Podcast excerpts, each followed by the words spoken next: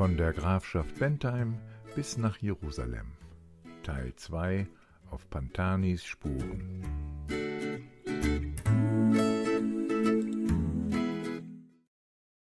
Im Jahre 1936 verabredeten sich zwei niederländische junge Männer aus der Nähe von Oldenzaal spontan zu einer Radtour nach Jerusalem. Über diese für damalige Verhältnisse noch höchst ungewöhnliche Reise schrieben sie das Buch Intent nahe der Orient. Durch Zufall traf ich auf ein hiesiges ADFC-Mitglied, der mir leihweise eines der wenigen Originalausgaben zur Verfügung stellte. Die Idee war geboren. Auch ich wollte Jerusalem mit dem Fahrrad erreichen. Zwar mit dem Liegerad, nicht in einem Stück und auch mit einer geringfügig anderen Streckenführung, aber mit dem gleichen Ziel. Da ich jeweils nur begrenzte Urlaubszeit hatte, wollte ich die Strecke in einzelnen Etappen abfahren. Im letzten Jahr war ich von Neunaus bis in die Nähe des Bodensees geradelt, in diesem Jahr folgte nun der zweite Teil meiner Reise von Biberach nach Brindisi, über 2000 Kilometer bei extremer Hitze und über die Alpen, den Apennin und die Abruzzen.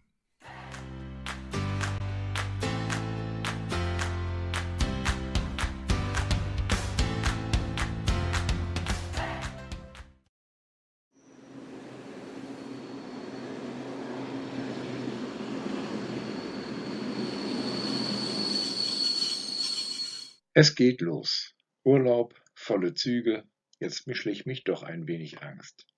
Was erwartete mich auf dieser Tour? Würde ich meine Familie gesund wiedersehen? Ich hatte mir vorgenommen, auf meiner Reise viel nachzudenken und mein Leben zu reflektieren.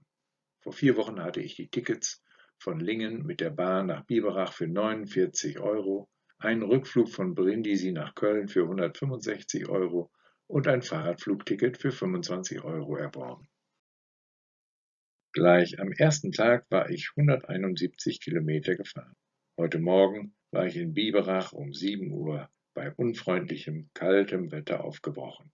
Es waren beim Start nur 10 Grad und dazu regnerisch und windig. Erst gegen Mittag klarte das Wetter auf.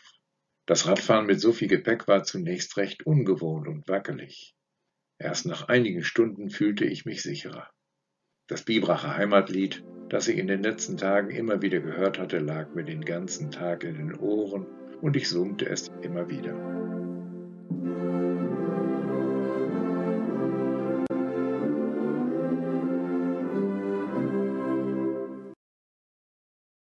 Unterwegs luden kleine Seen immer wieder zu einer Rast ein.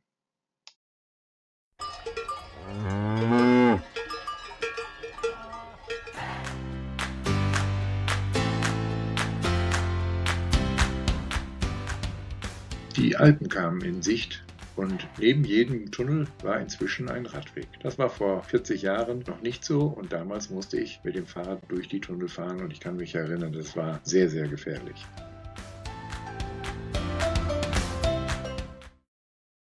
Die Kehren waren nicht so heftig wie befürchtet, aber mit 13 Prozent bergab wurden die Bremsen blauglühend und gaben nach wie Butter. Gerade von Scheibenbremsen hätte ich mir mehr Wirkung erwartet. Auf halber Strecke musste ich sie noch nachstellen. Jetzt merkt man natürlich auch die Gewichtsbelastung. Neben meinem Eigengewicht führte ich noch circa 35 Kilo Gepäck auf meinem Rad mit. In den Bergen pendelte sich meine Geschwindigkeit auf dem Kilometerzähler über mehrere Stunden zwischen 4,3 bis 4,7 Kilometer ein. Und irgendwie hatte ich das Gefühl, der Antrieb läuft nicht richtig rund. Zu diesem Zeitpunkt konnte ich dafür aber noch keine Erklärung finden.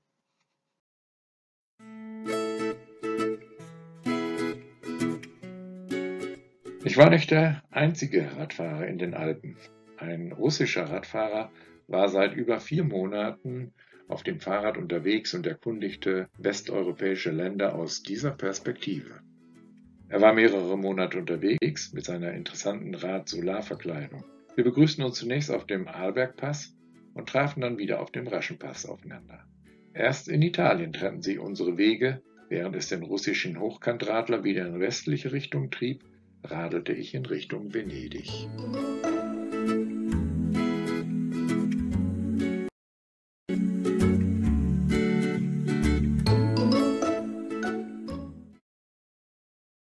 Hier sieht man noch einmal die Anfahrt zum Arlbergpass. Geschafft! 1800 Meter Höhe hatte ich mit meinem Liegerad erklommen.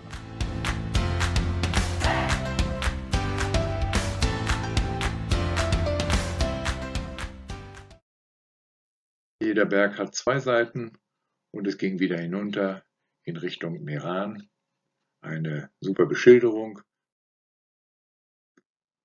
Und die Radwege erinnerten in dieser Region eher an Grafschafter-Radverhältnisse. So erreichte ich dann gegen Mittag die Stadt Meran und ich ließ mich ein wenig durch die Innenstadt treiben.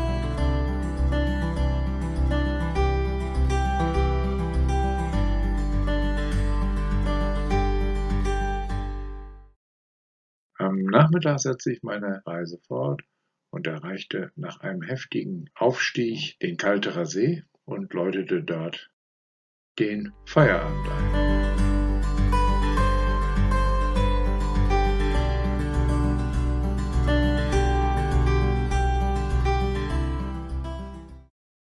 Ich hatte praktisch Venedig ausgeklammert, da ich doch keine Zeit und Ruhe für eine Stadtbesichtigung hatte.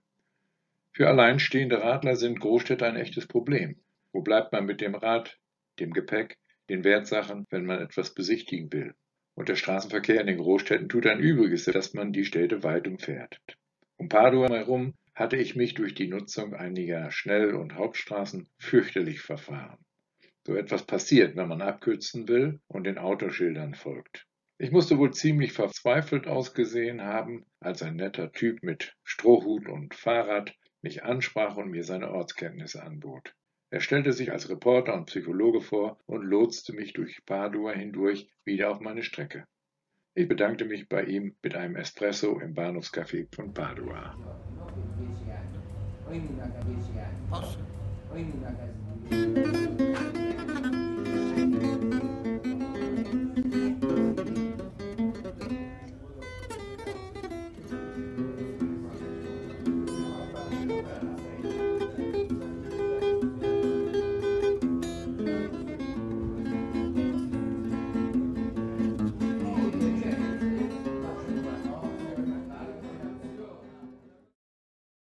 Kurz danach führte der Weg über die sogenannte Leichte Route in Richtung Rom. Aber der Apennin ist für Grafschafter Verhältnisse und mit meinem Gepäck nicht zu verachten. Ich befand mich jetzt auf dem Trainingsgebiet der italienischen Radsportlegende Marco Pantani. Als ich einen Campingplatz nach einem langen, anstrengenden Tag mit ständigem Auf und Ab ansteuern wollte, kam die Enttäuschung. Chiuso. Der Campingplatz war nicht mehr existent. Der nächste Campingplatz war aber nur 40 Kilometer entfernt. Einziger Wermutstropfen, ich musste einen Berg von 900 Metern überwinden. Noch war ich motiviert und voller Vorfreude auf die ersehnte Dusche. Also dann man los. Ein unendlich langer Anstieg lag vor mir. Endlich erreichte ich den Gipfel und das Hinweisschild mit der Höhenbeschreibung. 971 Meter. Nach der Karte sollte es dagegen nur 900 Meter sein. Ich wurde unsicher und dann erkannte ich allmählich, dass ich unterwegs offensichtlich eine Abfahrt übersehen und damit einen falschen Berg erklommen hatte. Umsonst. Diesen Berg hatte ich fälschlicherweise erklommen. Ich hatte eine herrliche Aussicht, aber ich wusste nicht, ob ich lachen oder weinen sollte. Inzwischen wurde es dunkel und jetzt wieder bei einsetzender Dunkelheit eine nicht ungefährliche Abfahrt und erneut einen 900er in Angriff nehmen? Nein, lieber baute ich mein Zelt in einem nicht einsehbaren Waldstück auf und verzichtete auf den erträumten Luxus eines Campingplatzes. Fürs Kochen hatte ich ohnehin keine Zeit mehr, jetzt wollte ich nur noch schlafen.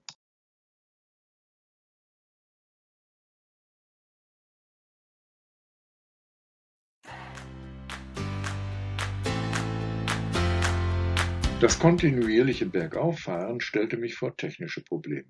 Mehrere Stunden pendelte sich meine Geschwindigkeit auf dem Kilometerzähler zwischen 4,3 und 4,7 ein und irgendwie hatte ich das Gefühl, der Antrieb läuft nicht richtig rund. Eine genaue Untersuchung ergab, dass eine Kettenumlenkrolle unter meinem Sitz gebrochen war.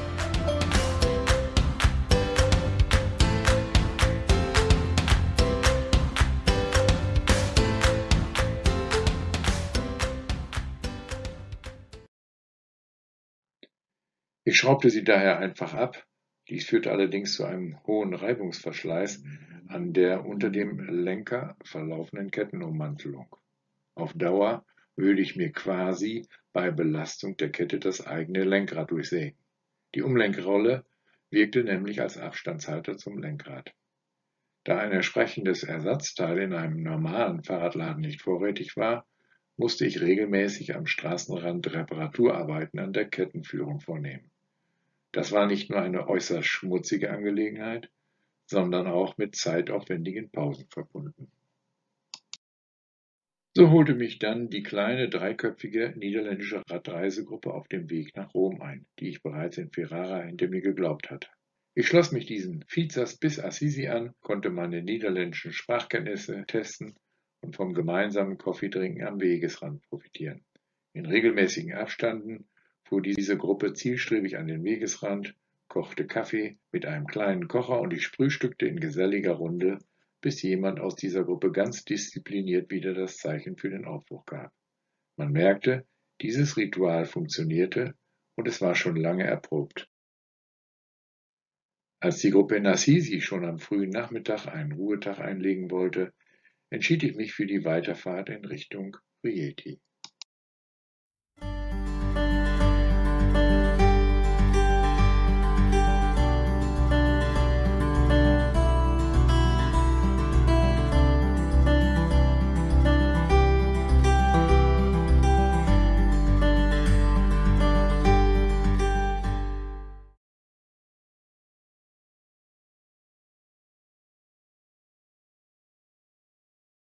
Nach einem endlos langen Anstieg und einem furiosen Endspurt in die Stadt wurde ich auf der Straße von einer Polizistin auf einem E-Bike angehalten. Ich sollte gefälligst den Radweg nutzen, machte sie mir klar. Erst als ich umständlich erklärte, dass ich eine Briefbotschaft für den Bürgermeister zu überbringen hatte und ich darüber hinaus bei meiner hohen Geschwindigkeit nicht auf einem schmalen Radweg fahren könne, begleitete sie mich mit ihrem E-Bike in zügigem Tempo zum Rathaus der Stadt. Bis hierhin hatte ich es geschafft, aber erst um 13 Uhr. Der Bürgermeister war schon nicht mehr im Büro und jetzt war erst einmal Wochenende. Welche Enttäuschung. Ich konnte also nur die Grußbotschaft unseres Bürgermeisters einem etwas überforderten Mitarbeiter der Verwaltung von Rieti übergeben. Nach 100 Kilometer bergigem Terrain kam ich nach L'Aquila. Rechts und links der Straße war die Sicht genommen durch verkleidete Bauzäune und Abtrennungen. Zunächst dachte ich an ein großes Stadterneuerungsprojekt oder eine riesige Baustelle. Erst langsam wurde mir klar, dass ich durch das Erdbebengebiet von 2009 fuhr. Seinerzeit wurden über 100.000 Menschen in dieser Region obdachlos. Hunderte Menschen starben unter den Trümmern ihrer Häuser. Ich wurde sehr betroffen erinnerte mich an die markigen Worte des italienischen Präsidenten Berlusconi und musste feststellen, dass der Wiederaufbau hier noch gar nicht wieder begonnen hatte. Auch in anderen Orten dieser Region wurde ich immer wieder durch eingestürzte Häuser an das Beben erinnert. Erst als ich wieder zu Hause war, habe ich im Internet die Geschehnisse von 2009 noch einmal bewusst aufleben lassen.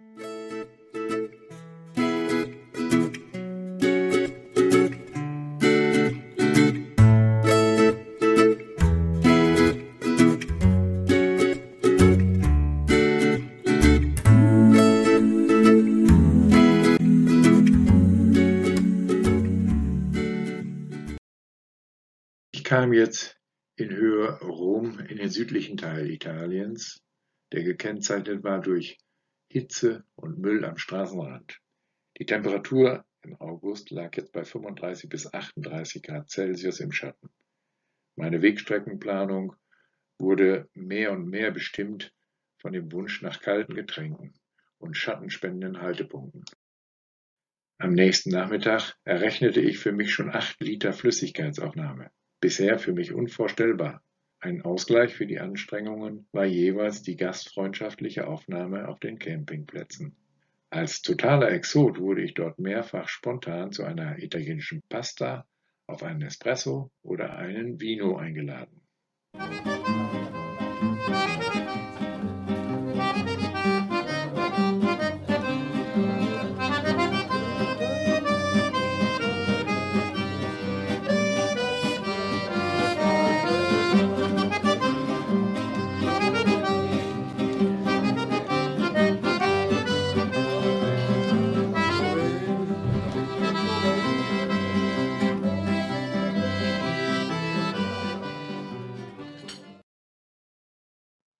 Aber auch das gab es auf den oft lauten Campingplätze, Rückzugsorte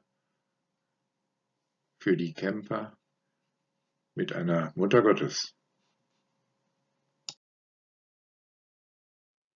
Abends setzte ich mich noch ans Meer, der Strand wurde aufgeräumt und ich schrieb mein Tagebuch und hielt Kontakt nach Hause.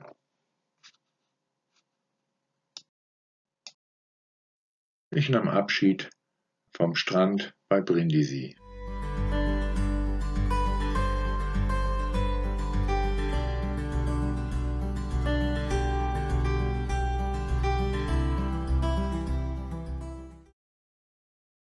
Mit viel Glück überstand ich den Sicherheitscheck am Flughafen von Brindisi und reiste mit dem Flugzeug zurück nach Deutschland. Und so sollte es dann weitergehen. Im nächsten Jahr wollte ich von Brindisi nach Korfu fahren mit der Fähre oder mit dem Flugzeug, dann von Korfu nach Istanbul weiterreisen, ein Jahr später von Istanbul nach Antalya und dann von Haifa bis nach Jerusalem. Aber der Zeitplan kam total durcheinander. Und wie es dann weitergegangen ist, kann man in meinem Buch Die außergewöhnlichen Radtouren eines Bürokraten lesen. Oder inzwischen betreibe ich auch einen Blog unter dem Titel www.radetappen.de kannst du Reiseberichte, Erlebnisse, Geschichten und Erfahrungen auf den unterschiedlichsten Fahrrädern erleben. Tschüss, bis bald.